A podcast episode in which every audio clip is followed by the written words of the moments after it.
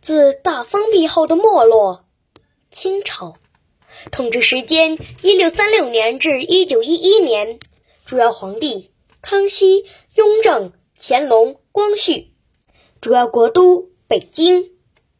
李自成率领起义军推翻了明朝后不久，努尔哈赤的儿子多尔衮就勾结了明朝降将吴三桂。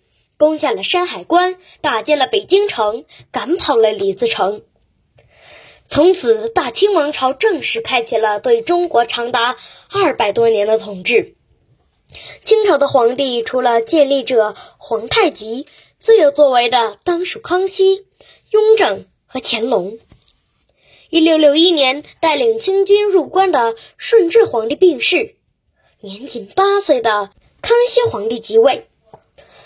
康熙皇帝的功绩主要在开疆扩土上，在西南他平定了三藩之乱，在东南他派石良收复了台湾，在东北他打败了沙俄，在西北他平定了噶尔丹之乱。雍正皇帝则大刀阔斧地整顿贪官污蔑，三天两头的抄人家的家，所以他有个外号，那就是抄家皇帝。当然，这也从一个方面说明，康熙末年留下来的腐败问题太多了。没有雍正的严厉打贪，就不会有后来的盛世的局面。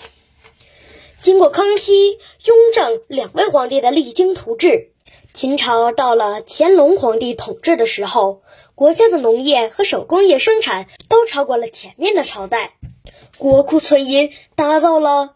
七千万两，国家财力极为充沛，领土面积也扩张到了顶峰。历史上把这一时期称之为“康乾盛世”。表面上看，清代的康熙盛世光辉无比，但仍然遮盖不住盛世之后存在的许多问题和矛盾。据记载，有“千古一帝”美誉称的康熙皇帝，曾兴文字狱。十二篇，以勤政著名的雍正皇帝兴汉文狱十七次，而自称十全老人的乾隆皇帝定大兴文字狱达一百三十多次。文化的专策极大的阻碍了清朝的思想学术的发展和进步。伴随着康乾盛世的，不仅仅有文字狱，还有八金精兵的迅速。腐化堕落，官府和人民矛盾的日益加深，满族与汉族以及其他民族之间的问题等等。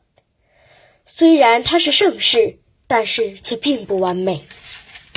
特别是在雍正皇帝的时候，清朝正式的走向了闭门锁国的道路，不仅国家实力大大衰落，还让中国错失了学习西方先进科技的机会。